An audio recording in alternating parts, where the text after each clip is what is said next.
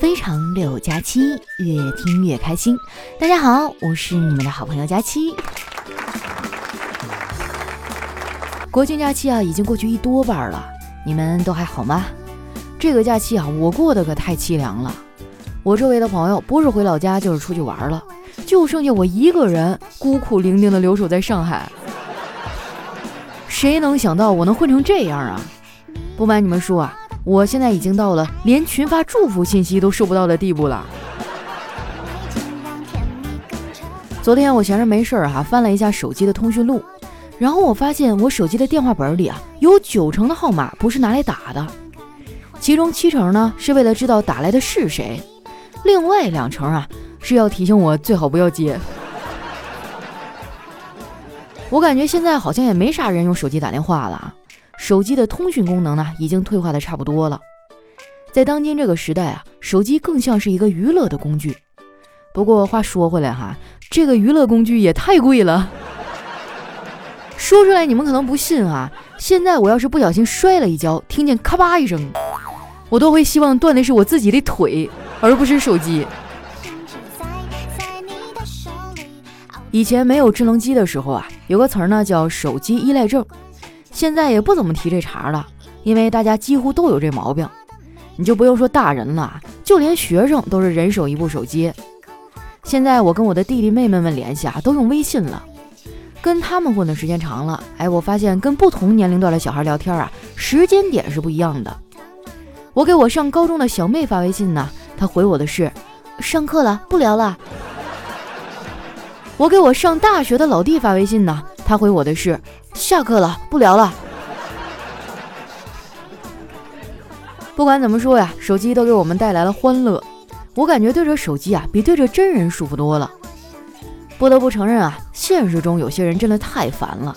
本来也不怎么熟啊，就喜欢跟你尬聊，动不动就问你有没有对象啊，啊，每个月赚多少钱呢？我就特别讨厌啊，别人问我工资多少。羞辱我的方法有很多种，你为什么偏偏要选这种呢？我其实不太愿意提工资的事儿，每次我一说，就会有人发出质疑。得了吧，佳琪，你一个拥有百万粉丝的大主播，赚的能少吗？说实话，还真的不多。就没有广告的时候吧，也就是个普通白领的收入。不过我们这些在互联网公司打工的人还好，基本上呢就是一分耕耘一分收获。我有一朋友啊，在某个大公司上班。一天天忙得焦头烂额的，但就是得不到器重。有一次呢，我们出去吃饭啊，我就跟他开玩笑，我说：“老弟呀，你这上班上了个寂寞呀！你看看你的同事们，要不就是拆二代过来体验生活的，要不就是关系户，整天吊儿郎当，只有你呀，是真正在为生活奔波的打工仔。” 这话听起来是不是挺扎心的啊？可这就是现实，不得不说呀。投胎真的是个技术活儿，你要是投到普通的家庭啊，还想有一个精彩的人生，那就只能靠好好读书改变命运了。现在这波八零九零后的家长啊，都意识到了教育的重要性，要不然学区房也不会卖的这么贵。我哥他们两口子啊，就挺重视教育的。现在他家那俩熊孩子啊，年纪都不大，正是考验大人耐心的时候。在这方面啊，我哥做的就比我嫂子好。这孩子不听话，我嫂子数到三就要开始揍了。但是我哥呢，一般都是数到五。不是我们家崇尚暴力哈，这个事儿真的不能赖他们两口子，主要是这俩熊孩子吧，实在太气人了。尤其是小辉那皮猴子，在学校里啊，动不动就惹事儿。前几天啊，这小崽子竟然上数学课的时候睡着了。你说他睡觉就安安静静的睡呗，他还打呼噜。呼噜声震天响啊，吵得老师课都讲不下去了。这把他们班主任给气的哈，当时就给我哥打电话，让他去学校一趟。结果好巧不巧啊，正好赶上那天呢，我哥陪客户走不开，他就给我打了一个电话，让我去学校里挨骂。我到那儿啊，一顿给老师道歉，才把小辉接回了家。出了学校啊，我就问他：“你在家里啊，天天像个猴一样上蹿下跳的，回回催你睡觉都老费劲了。”合着你这上学校来睡来了？小辉说：“姑姑，你别乱说，我就睡了这一回。我们小孩子根本就不喜欢睡觉。我说你们小孩子为什么不喜欢睡觉啊？小辉想了想啊，说，大概是因为我们还没有对生活感到厌倦吧。说的好有道理哈，我竟无言以对。现在的孩子呀，真的是比我们那时候聪明多了，一个个的啥都知道。前段时间啊，我换了一辆新车啊，样子还挺好看的，开起来特别拉风。小侄子，非要我放学去接他，我拗不过他呀，就答应了。结果第二天放学啊，我在他们学校门口等的花都要谢了，小辉才和一个小萝莉啊手牵着手走了出来。他一见到我啊，就把书包扔给我，然后说：“姑姑，书包给你，你帮我带回家吧。”我说：“那你呢？你要去哪儿啊？”小辉说：“我和女同学走路回家呀。”真是没天理哈！你说这毛都没长齐的小屁孩儿，都有女同学跟他一块儿回家了，而我都快三十了，男朋友的影子我都没见着。为了能早点脱单啊，我还专门去庙里找大师算了一卦。到那之后呢，那个算命先生啊，又是给我相面啊，又是给我抽签的。最后他告诉我说：“你今年啊，会被一个突然出现的男人伤得很深。”我一听，这肯定是烂桃花呀。于是，为了躲过这一劫啊，我接下来的日子啊都不怎么跟男生说话。直到我昨天啊，被一个突然从墙角冲出来骑电动车的大爷，直接给撞进了医院。不过好在啊，都是一些擦伤，没有伤到筋骨。当时我爸妈他们呀都没在家，是丸子他们两口子来帮我办的出院。他俩来了之后啊，我就后悔了。这俩狗犊子啊，一直在那秀恩爱呀，我吃了一嘴的狗粮。本来我看在他俩过来帮忙的份上，没计较这些，结果丸子还秀个不停了。我有点忍不下去了，我就大声的抗议：“喂，你们俩有完没完了？这里是医院，秀恩爱就回家秀去。”丸子说：“佳琪姐，你不要这么激动啊，人有时候是很矛盾的。当你单身的时候吧。”很讨厌情侣间秀恩爱，而当你想恋爱的时候，又发现没有人愿意跟你谈。说实话啊，我就从来没有见过丸子嘴这么碎的小姑娘，真的是太气人了。为了扳回一局啊，我就故意冲叨叨说：“叨叨啊，你是怎么看上丸子的呀？他到底哪点招人喜欢呀？”叨叨说：“呃，和丸子在一起很踏实。”我说：“你就没有别的选择了吗？”我看电视剧啊，医生都是很抢手的，很多富家千金都喜欢找医生当男朋友。实在不行，你就换个有钱的吧。就算到时候对方的家庭看不上你，也会像电视剧里演的那样甩给你一笔钱。那这是一百万，离开我女儿。叨叨笑了笑啊，说：“佳琪姐，那是电视剧里才会出现的情节，而现实一般都是给我一百万，要不然离开我女儿。”哇，这也太现实了吧！不过话说回来啊，现代人结婚真的好费钱。丸子他们俩迟迟没有结婚啊，也是因为还没有凑够房子的首付。丸子也挺着急的，毕竟他也怕叨叨跑了。为了能早点攒够钱啊，丸子最近都开始学着理财了。你们也知道啊，理财这个事儿呢，就是风险投资。丸子就怕自己血本无归，一直都很保守。可是俗话说得好哈，舍不得孩子套不着狼。丸子的收益呢，一直也不太高。前几天啊，他还跟我抱怨说，人家理财一夜暴富，而我理财就赚个酱油醋。小黑听到我们在那聊天啊，就在一旁插嘴说：“丸子，你有没有想过，你买理财的时候总觉得收益低，可能并不是这理财产品不够优质。”而是你的本金太少了，小黑真的太过分了，这怎么瞎说啥大实话呢？怪不得他这个人没有朋友，换我的话，我也不愿意跟他这种人玩。我最近呢，就喜欢靠近那些能带给我快乐的人，他们说话呀，就像讲笑话一样生动有趣。或许他们也不知道自己拥有这种与生俱来的技能，但是我逐渐会产生一种依赖啊，从而离不开他们。其实仔细的想想啊，丸子呢勉强算得上这样的朋友。说实在的啊，跟他待在一块儿还是很欢乐的，只要你不跟他抢吃的。国庆这几天啊，丸子天天胡吃海塞的，据说又胖了好几斤。他跟我抱怨这个事儿的时候啊，我就劝他，不行你就少吃点，减减肥。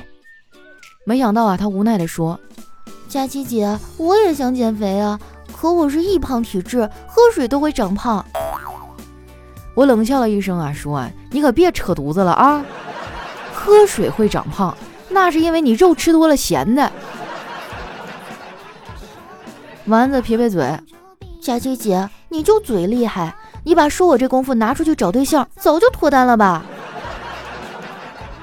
我没搭理他。我这么年轻貌美有才华，想脱单难吗？对不对？我跟你说，我们小区已经好几个阿姨都相中我了，都想让我去给他们当儿媳妇儿。我们家住十二楼，有一个姓李的阿姨呢住五楼，我们两家呢也不太熟。可是自从李阿姨的儿子七月份研究生毕业回来，他就一直往我们家送东西，什么刚摘的葡萄啦，啊，什么旅游带回来的特产呐，巴拉巴拉这之类的啊。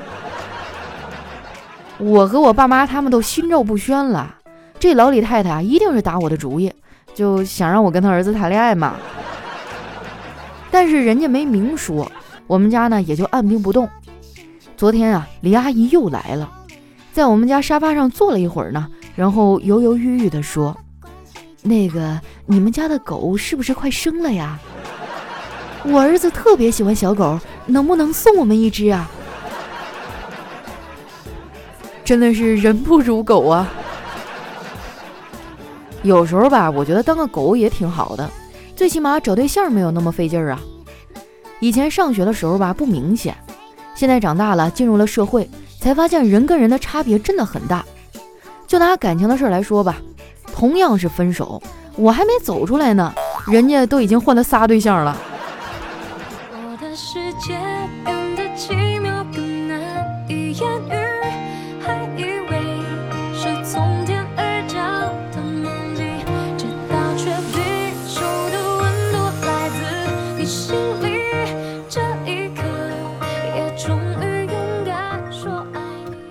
一段音乐，欢迎回来，这里是喜马拉雅出品的《非常六加七》。那在上期节目当中啊，我们出了一个互动问题啊，说你在减肥期间遇到过什么好玩的事儿吗？然后我就发现大家真的是一堆悲催的经历啊。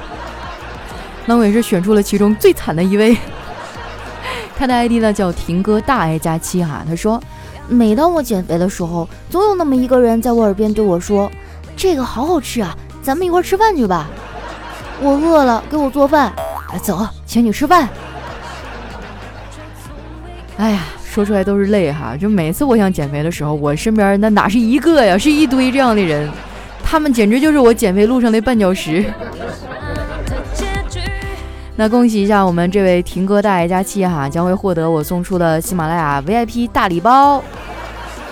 把你的这个姓名、电话、收货地址通过私信的方式来发送给我哈。那其他很多小伙伴也分享了很多有趣的经历，还有一位叫柯基柯基大柯基，他说每次一说减肥啊，就有饭局儿。最近减肥，社团要聚餐，室友要聚餐，顿顿吃火锅，而火锅的灵魂呢是麻将。减肥的克星啊，有没有？我不知道你们吃火锅都蘸什么料哈，反正我们东北那边都是蘸麻酱和腐乳。我觉得没有腐乳的这个蘸料就没有灵魂。但不知道为什么来了南方以后，他们都蘸油碟儿啊，蘸什么蚝油啊之类的，我就吃不惯。如果我去一个地方吃火锅，没有麻酱和那个腐乳的话，那这顿肯定就吃的不开心。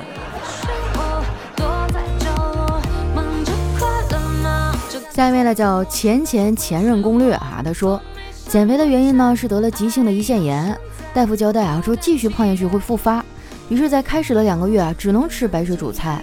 天天早起，各种的走路，瘦下去有二十多斤吧。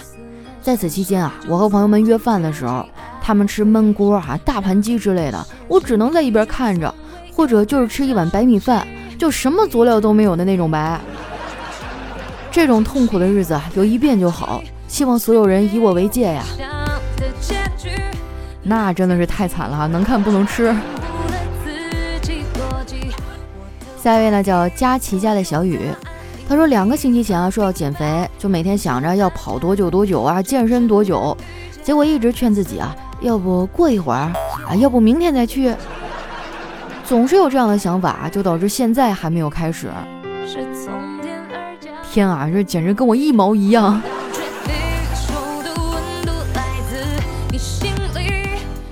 下一位朋友呢叫闹蜜 in sh 哈，他说。之前大学的时候呢，身边都是九十斤左右的妹子，于是就打算减肥。早饭呢就吃包子、牛奶，中饭呢是蔬菜加荷包蛋，一口米饭。晚饭呢就是几片苏打加黄瓜。晚自习结束，实在太饿了，然后我就想了一办法，就是拿出麦当劳的优惠券啊，盯着看，幻想自己吃了这些美食。就一顿歪歪之后啊，居然心满意足的睡着了。经过一个多月哈，成功的减了八斤。那你可真是个狠人啊！你盯着优惠券还能幻想？哎呀，这这我回头我也整点券试一试。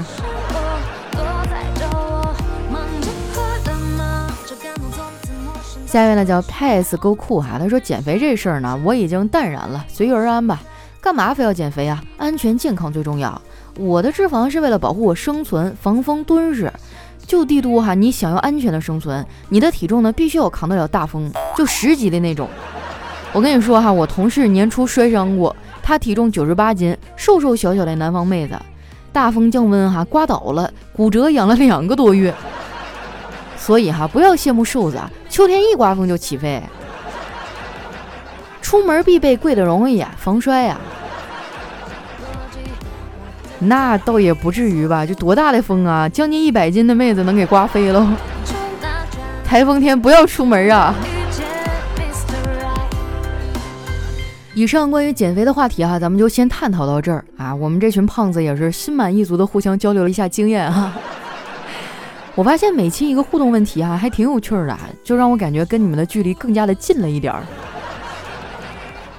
那再来看一下我们其他朋友的留言哈，接下来这一位呢叫虫子鼠，他说没有男朋友的佳期啊，请你解释一下，早上起床像连根拔起，你是不是在偷偷的开车呀？我没有，我不是，别瞎说啊！咱们这一档纯绿色、健康的老少皆宜的节目，怎么能开车呢？我们这都是通往幼儿园的车。下一位呢叫红袖添香，他说打吃鸡的时候啊，遇到一对情侣啊，我一看就急了，我打开语音啊，对全部的玩家说，我们队有情侣，帮忙灭一下。结果一大堆人啊在评论区问我在哪儿，我说在 P 城啊，结果很多车啊开往我们这儿了，我直接拿我们的 M 二四九啊扫射他们，嘿嘿，吃鸡了。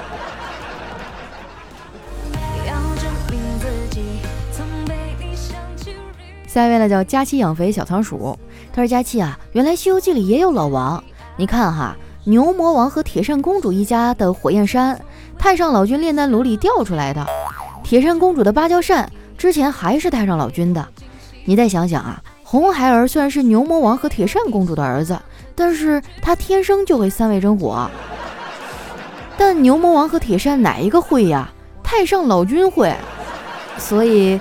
红孩儿的亲生爸爸是，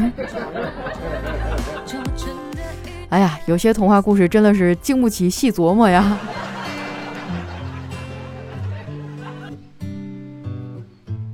下一位呢叫 Rita Off 啊，他说：佳期啊，这是我第一次给你留言，你的故事呢是我生活中为数不多的轻松时光，你要经常更新啊。疫情期间我辞职了，在家里接一些兼职。我妈妈半年前被诊断成了双向情感障碍，间歇性的精神发作。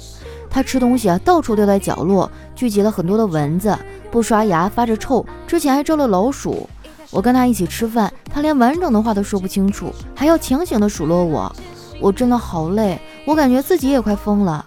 现在我只能在自己的房间活动。唉，不说这些不开心的了，佳琪啊，我会一直支持你，我们都要加油啊！这个双向情感障碍有没有什么治的办法呀？大家有过这样的经历吗？可以给这个小伙伴提供一些建议吗？从你的这个描述来看哈，我觉得这种日子确实是有点惨。但是你换位思考一下，你说像咱们小时候啥也不会的时候，那妈妈也是一把屎一把尿的就把我们养到这么大呀，话也说不清楚，哎呦，吃东西掉的到处都是。其实我觉得很多时候换位思考一下吧，但是妈妈可能能拿出这样的耐心和爱给孩子，但是孩子却未必能同等的做到这些啊。但是无论如何吧，我理解你，但是我也理解他。呃，尽量的去找一些治疗的方法吧，让妈妈变得好一点，好吗？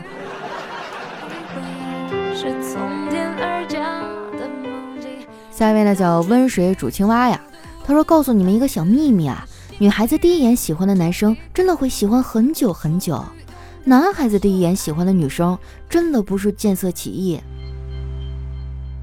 哎呀，你跟我说这些也没用啊，我也没有机会去实践。下面呢叫佳期的佳琪爱假期，他说佳期啊，给你讲故事哈。说马良在天上画了十个太阳，后羿射掉了九个，最后一个夸父去追，夸父死后呢，变成了两座山堵在了愚公的门口。愚公去移山，把山上的土石呢运到了海里，砸死了精卫。精卫去填海，引发了大水，大禹是治水，不小心淹死了马良。这个故事告诉我们啊，不作死就不会死。嚯，你这个文笔哈，不去写小说你都可惜了。下一位呢叫一季下一世生，他说物理老师说，同学们院子里有一个雪人儿，可是过了几天不见了，为什么呢？小明说，嗯，被环卫叔叔铲走了。下一位呢叫月夜，他说有一天哈，老婆问我，老公。你看我是瓜子脸还是鹅蛋脸啊？同志们，我媳妇儿她可是国字脸呀！我当时想都没想，脱口而出：“老婆，你是国字脸。”我老婆当时伸手就想打我，还好我够机灵啊，我就连忙喊：“啊，老婆，你的这个国呢是倾国倾城那个国呀！”媳妇儿立马把要扇过来的手哈捂在了嘴上，哼，讨厌！哎呀，当代男人真是太不容易了。你这个求生欲，我给你打满分哈。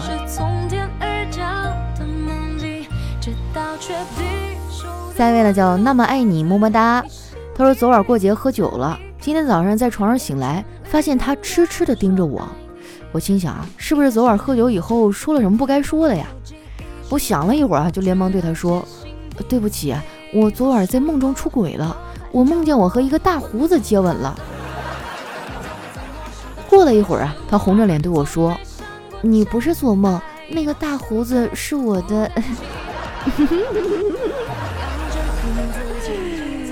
快停车！咱们这是一档绿色的节目。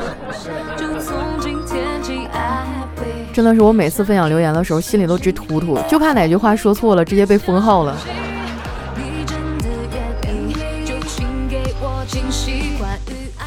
下一位呢叫奶糖睡不着，他说有一天哈，一个小孩说，你知道什么糖最贵吗？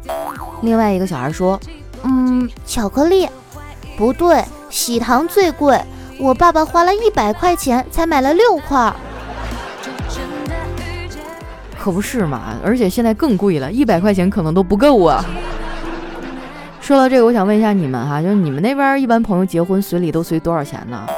我前几年还随二百，但我现在觉得实在是有点拿不出手了，太难受了。这么多年一直往外随礼，什么时候有机会收回来呀？下一位呢叫千山人迹啊，他说我跟一女孩聊暧昧，被女朋友发现了。他说删，有我没他，有他没我。我沉思了许久啊，忍痛删了。后来有一次呢，发现女朋友跟一男的聊得很嗨，互动频繁。我说删，有我没他，有他没我。然后，哎，我就被删了。真是个悲伤的故事哈。来看一下我们的下一位，叫感叹问号。他说我总结出来佳期的口头禅了：一，说出来你们可能不信哈；二，我这次真的下定决心要减肥了；三，呵呵呵呵呵呵呵。不是，就我的笑声有那么奇怪吗？我感觉周围的人笑声跟我没有什么不同啊，为什么那么多听众都说我的笑声很魔性？我妈就这么笑的呀。下一位哈叫丑女漂亮，他说记得以前上初中啊，我坐第一排，我后面同学呢莫名其妙的踢了我一脚，我趁着老师在黑板上写字的时候啊，转身去打他，没打着，同学呢还反击，我怕同学这个打着我啊，于是我的头用力的往后咧了过去，结果呢撞到了软绵绵的物体上，我回头一看哈，撞到老师的胸上了，我本想解释啊，结果一紧张说了一句。老师，你疼吗？我帮你揉揉吧。哎呀，实不相瞒啊，你这个情节有点似曾相识啊，好像在某些影视作品当中有遇到过类似的哈，但是具体的番号实在是想不起来了。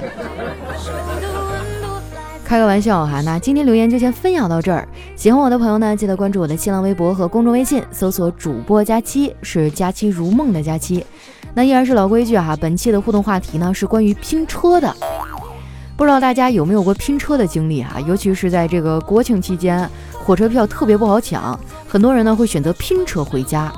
那么咱们的问题来了哈，就是你最搞笑的一次拼车经历是什么呢？留在节目下方的留言区哈，我将会选出一位最搞笑的，送出我们的喜马拉雅 VIP 月卡一张，啊，还有我们的精神食粮大礼包哈，送给你。你拿到这以后，听我的小说就不花钱了。好了，那今天节目就先到这儿了，我们下期再见。